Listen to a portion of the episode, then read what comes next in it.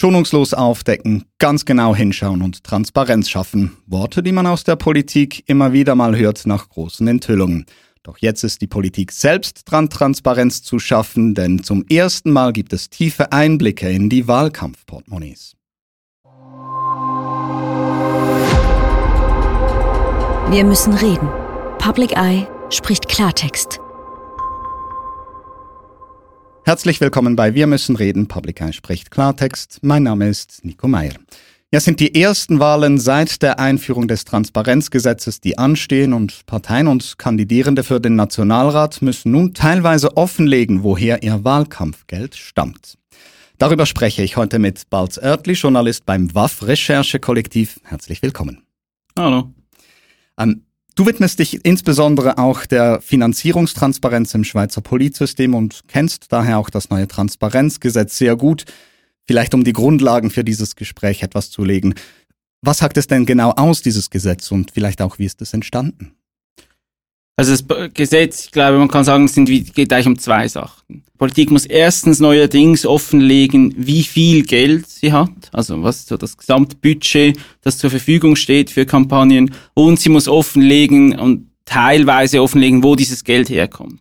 Das heißt, sie muss offenlegen alle Zuwendungen über 15.000 Franken. Also das, Zuwendungen sind Spenden, sind oder? Spenden, ja. Also Sp Zuwendungen sind einfach ähm, monetäre und nicht monetäre äh, Spenden an eine Kampagne. Und ich glaube, da kommen wir schon zum Punkt, es geht in dieser Transparenz um den Begriff der Kampagne. Also immer die kampagnenführenden Personen müssen offenlegen, wenn sie mehr als 50.000 Franken ausgeben. Und diese Personen sind wichtig, weil das kann verschiedene Ebenen haben. Ich kann als Kandidierender oder Kandidierende betroffen sein, aber auch für eine Institution oder andere Größen. Ja, das ist ja auch ein bisschen am Schluss ein bisschen Selbstdeklaration, wer sich jetzt als Kampagne versteht. Natürlich stimmt es nicht, es gibt da Regeln und wie jetzt genau das sein muss, aber es geht eigentlich darum, oder das kann, also Parteien machen Kampagne natürlich, oder die SP macht irgendeine nationale Kampagne, oder eine einzelne Kandidierende machen für sich selbst eine Kampagne oder aber auch Dritte können ja wie auch also können Kampagnen machen. Man denkt zum Beispiel, der Schweizer Bauernverband, der macht auch jetzt eine Kampagne, so. Und die alle müssen dann einzeln ihr, wenn ihr Kampagnenbudget über 50.000 geht, müssen sie das offenlegen. Mhm. Und das ist, äh, tönt jetzt irgendwie noch voll kompliziert, aber so im Schweizer Verständnis ist das schon ein krasser Meilenstein. Wir, wir sprechen ja allgemein, allgemein nicht so gerne über Geld und die Politik spricht ja schon gar nicht gerne über Geld. Und das ist wie schon, also war eine ewig lange Diskussion, diese Transparenz der Politikfinanzierung und ist jetzt das erste Mal wird das angewendet. Und wie sind wir denn an diesen Punkt gekommen, an diesen historischen Meilenstein? Wie immer viele Faktoren, aber ich glaube, also das, die einfache Geschichte ist, wieso, dass 2016 gab es eine Initiative der linken Parteien, auch die Jungparteien und von NGOs, ähm, ich glaube, da war Public Eye auch vertreten, wenn ich richtig informiert war. Die haben eine Kampagne lanciert, die Transparenzinitiative. Und die hat ungefähr das verlangt, was jetzt im Gesetz steht, plus minus so. Und das wurde am, ging sehr lange, wurde im Parlament diskutiert. Ich würde jetzt mal allgemein sagen, die ganze bürgerliche Seite war dagegen. Das ist jetzt natürlich eine starke Vereinfachung. Das war ein bisschen komplizierter und ging dann so vor sich hin. Und dann, 2018 war, ich, war das, glaube ich, nicht ganz sicher über die Zahlen, gab es plötzlich eine Abstimmung im Kanton Schwyz über ein kantonales Transparenzgesetz und das wurde angenommen. Und der Kanton Schwyz galt jetzt damals nicht unbedingt als Vorzeigekanton für, für Transparenz ähm, befürwortende Menschen in Bern, also bei der Politik, und sie war ein bisschen überrascht, dass auch der auch jetzt mal in Anführungszeichen, der Kanton Schwyz das wollte und das hat wie ein bisschen so einen Ruck gegeben, dass sich dann der Nationalrat durchgerungen hat oder zumindest dann einen Gegenvorschlag, ein eigenes Gesetz ausgearbeitet hat, worauf dann die Initiative zurückgezogen wurde und dieses Gesetz dann in Kraft getreten ist. Und das letztes Jahr tritt, tritt das, trat das in Kraft und dieses Jahr findet es das erste Mal Anwendung. Gut, und wenn wir jetzt nochmal auf die Umsetzung ähm, dieses Transparenzgesetzes schauen, sind es eigentlich zwei Zahlen, die wirklich mitten im Zentrum stehen. Das sind diese 50.000 Franken für ein Budget für eine Kampagne und das sind 15.000 Franken an Spenden, die beides offengelegt werden muss, wenn das der Fall ist. Heißt das als Grundsatz denn nun, okay, jetzt wählen wir zum ersten Mal in der Schweiz wirklich transparent? Ich glaube, das ist wahrscheinlich am Schluss eine Definitionsfrage. ähm, wir haben jetzt diese Daten mal wirklich genau angeschaut und ich glaube, also wenn man das anschaut, oder das, und das kam jetzt auch aus allen, finde ich, Berichterstattungen in den Medien über diese Daten heraus, man kann irgendwie, glaube ich, so drei Dinge sagen, die alle wahrscheinlich, wenn man sich lange mit Politik befasst hat, schon, man hat das immer schon gewusst, aber jetzt hat man halt Zahlen. Mhm. Man kann irgendwie sagen, ja, die, das bürgerliche Spektrum hat mehr Geld. Und das ist wirklich einiges mehr als jetzt so die, die linken Parteien. Also ich glaube, die, die FDP hat je nach Berechnung irgendwie zwischen 11 und 12 Millionen ähm, national zur Verfügung, wohingegen jetzt so eine grüne Partei für drei, vier Millionen zur Verfügung hat. Ich glaube, das hat jetzt nicht viele Leute überrascht, aber ich, ich persönlich fand es interessant, das in Zahlen zu sehen. Eben, es ist sicher schon mal spannend zu sehen, wie groß sind diese Unterschiede denn reell und sie sind wirklich ausgewiesen. So. Also es ist nicht nur ein Vermuten, sondern es ist jetzt ein Wissen. Ja, ich glaube, was man auch sagen kann, ist so die Wichtigkeit von Verbänden in der Schweiz. Mhm. Wenn man anschaut, wer macht jetzt da eigentlich alles so Kampagnen, dann sieht man, es gibt halt alle verschiedenen Parteien machen eine Kampagne, ganz viele einzelne Kandidierende machen auch eine Kampagne. Und dann gibt es noch ein paar NGOs, die da was angegeben haben, EWF hat was angegeben so. Und dann gibt es schon sehr viele Verbände, die da. Kampagnen machen.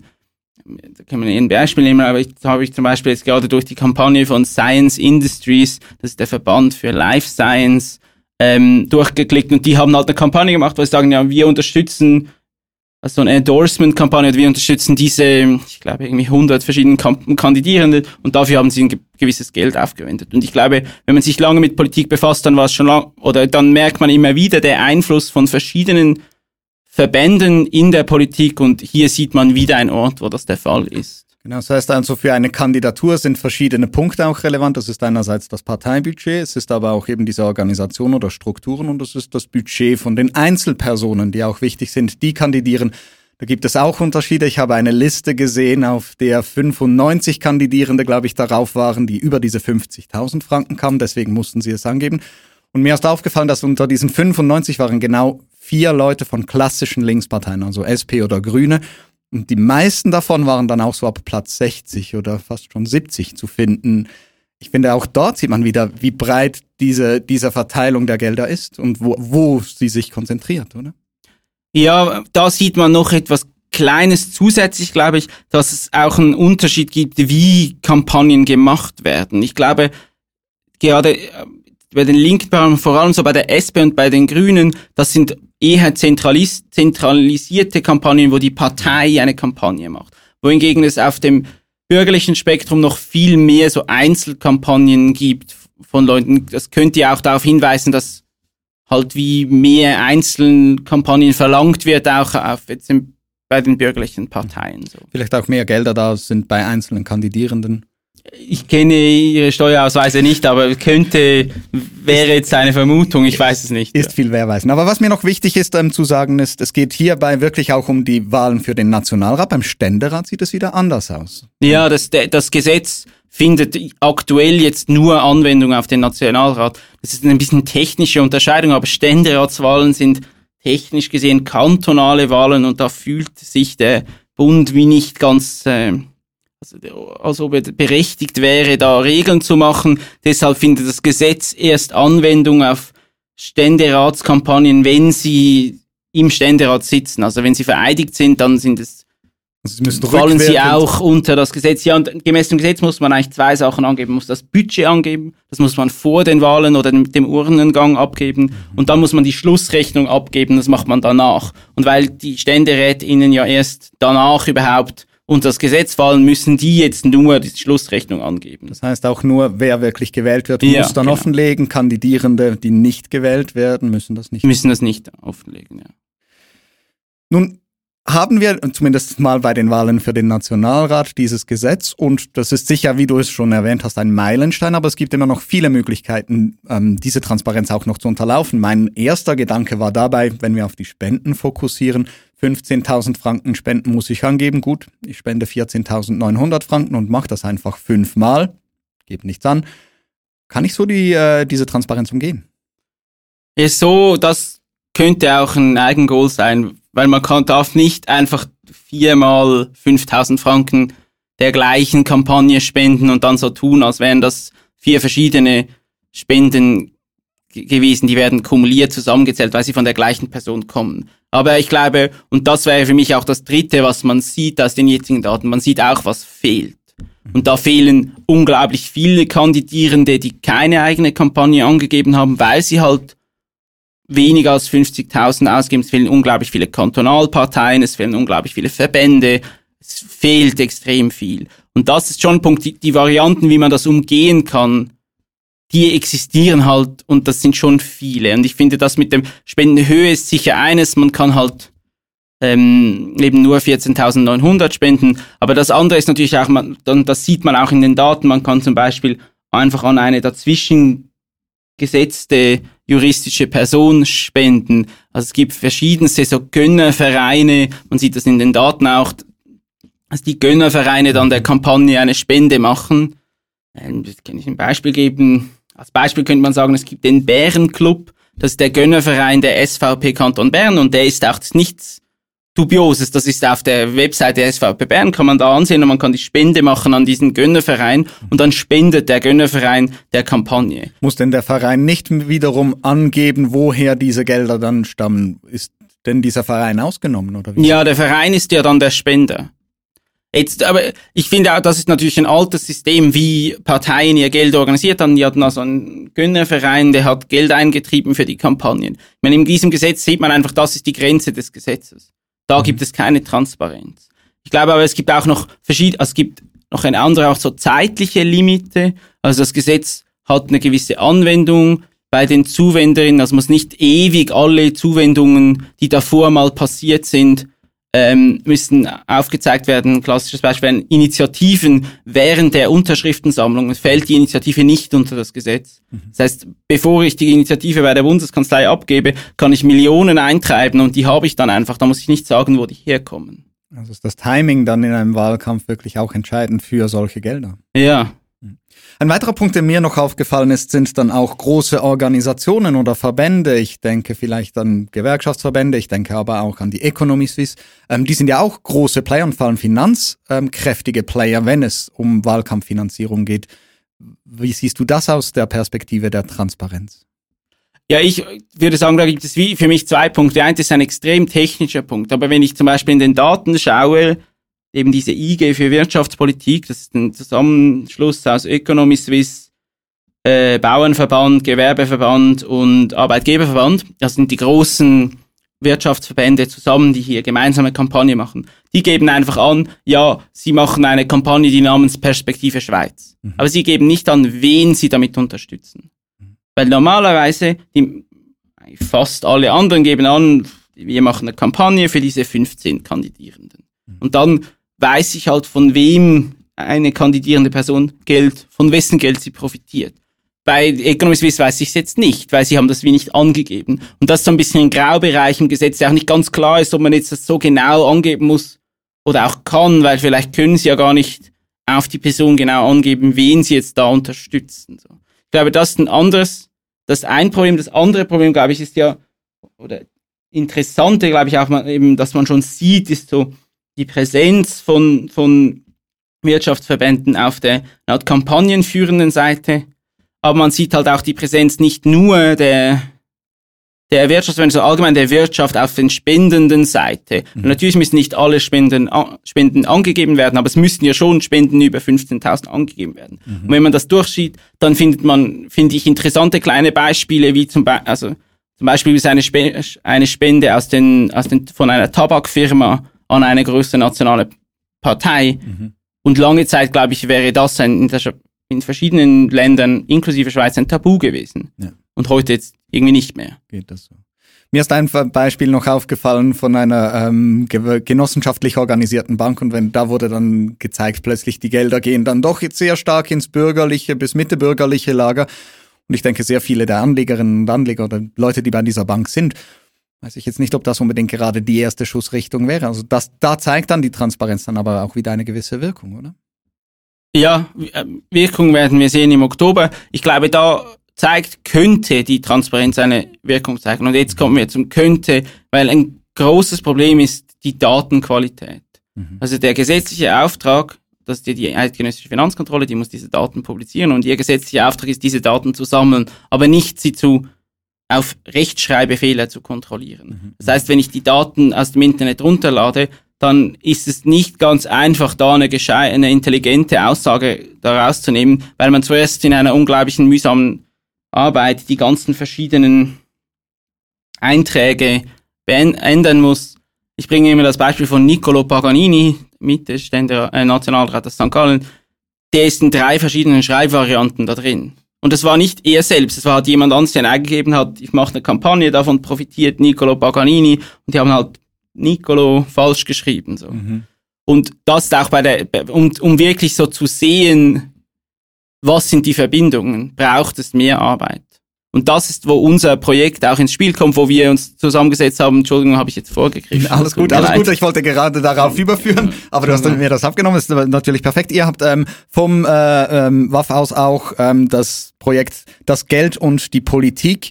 Ähm, es soll mehr Transparenz in der Transparenz eigentlich schaffen. Gerade solche Punkte, die du jetzt äh, angesprochen hast. Also eben, dass diese Datensätze auch wirklich lesbar sind für ähm, jemanden wie mich, der sich nicht vertieft damit auseinandersetzt. Was macht ihr da ganz genau?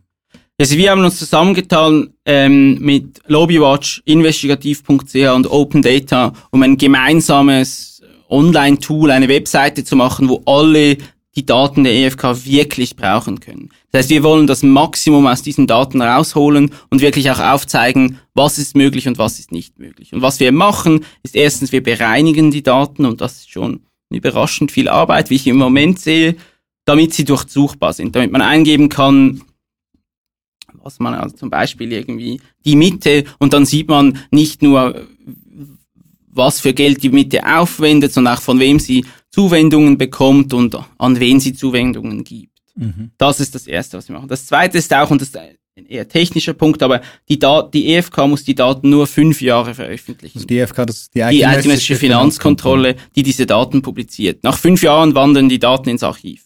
Mhm. Und das natürlich gerade, wenn man über Wahlen, die nur alle vier Jahre passieren, nachdenkt, nicht ganz optimal. Deshalb, das macht unser Tool auch, das Archiv. Und das Letzte, was für uns ein extrem wichtiger, aber auch noch ein bisschen offener Punkt ist, wir wollen auch Kontext schaffen. Genau aufzeigen, erstens, was für transparent wird geschaffen und was nicht. Und zweitens auch, was sagen jetzt diese Daten? Und dafür verbinden wir die Daten mit anderen Datensätzen, um wie dem Ganzen einen Kontext zu geben und am Schluss eine Aussage auch für, für alle Einzelnen zu ermöglichen, wie Transparenz ist jetzt nun unsere Politik. Mhm. Also eben Transparenz schaffen in der Transparenz einer der wichtigen Schritte, die jetzt noch passieren muss. Wenn wir ein bisschen weitergehen, eine weitere Forderung, was jetzt noch zu geschehen hat, ähm, ist, dass die eidgenössische Finanzkontrolle, diese EFK, mehr Biss zeigen solle, wird immer wieder gefordert. Also man hat jetzt dieses Gesetz, aber es brauche den Bund, der hier hinstehe und wirklich sagen, okay, das geht nicht, das geht nicht, das geht nicht. Ähm, was sagst du zu dieser Forderung? Ja, ich würde jetzt den Druck ein bisschen von der EFK wegnehmen. Also ich finde, die EFK, äh, also ich will jetzt nicht zu nahe treten, ich habe das Gefühl, die machen schon sehr viel, schwieriger Auftrag als ich glaube, was man schon sehen muss, ist so, das Gesetz ist die Folge von politischen Diskussionen und dementsprechend ist es auch ein Gesetz mit verschiedenen Lücken, die haben wir schon aufgezeigt. Aber auch jetzt nicht einfach, es ist nicht das bissigste Gesetz. Und das sieht man, finde ich, auch gut am Beispiel der EFK, die ja nicht, die ist zuständig dafür, die Offenlegungen entgegenzunehmen und zu prüfen. Und da gibt es zwei verschiedene Prüfungen. Zuerst wird einfach mal geprüft, ist das überhaupt vollständig?